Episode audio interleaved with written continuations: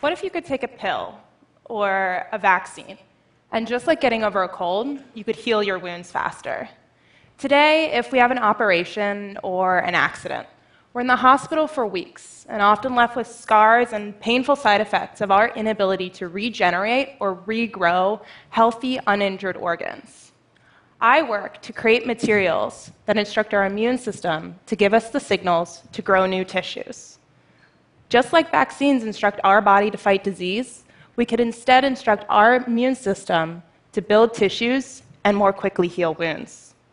Now, regrowing body parts out of nowhere might seem like magic, but there's several organisms that can achieve this feat.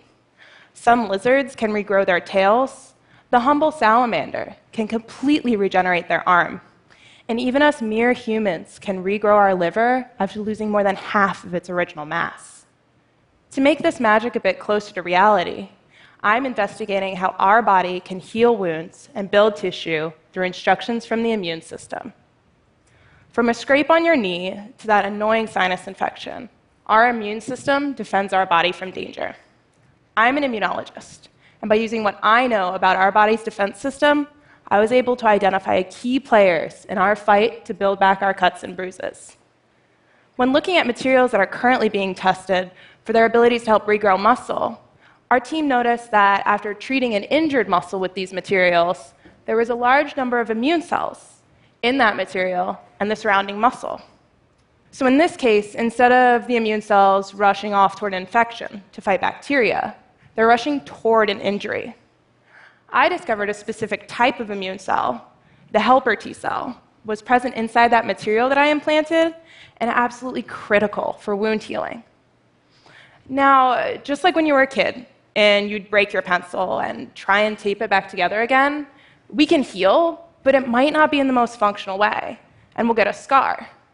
So, if we don't have these helper T cells, instead of healthy muscle, our muscle develops fat cells inside of it. And if there's fat in our muscle, it isn't as strong. Now, using our immune system, our body could grow back without these scars and look like what it was before we were even injured. I'm working to create materials that give us the signals to build new tissue by changing the immune response.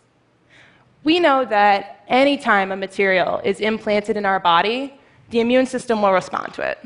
This ranges from pacemakers to insulin pumps to the materials that engineers are using to try and build new tissue.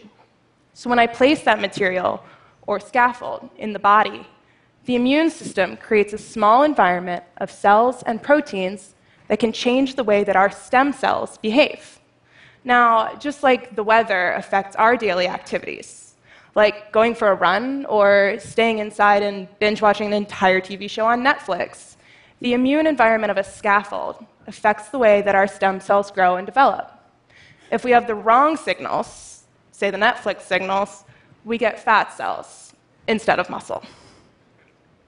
These scaffolds are made of a variety of different things, from plastics to naturally derived materials, nanofibers of varying thicknesses, sponges that are more or less porous, gels of different stiffnesses, and researchers can even make the materials release different signals over time.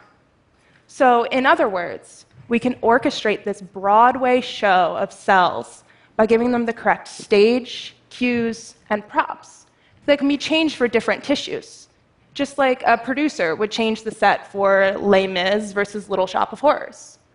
I am combining specific types of signals that mimic how our body responds to injury to help us regenerate. In the future, we could see a scar proof band aid, a moldable muscle filler, or even a wound healing vaccine. Now, we aren't going to wake up tomorrow and be able to heal like Wolverine. Probably not next Tuesday either. But with these advances and working with our immune system to help build tissue and heal wounds, we could begin seeing products on the market that work with our body's defense system to help us regenerate. And maybe one day, be able to keep pace with a salamander. Thank you.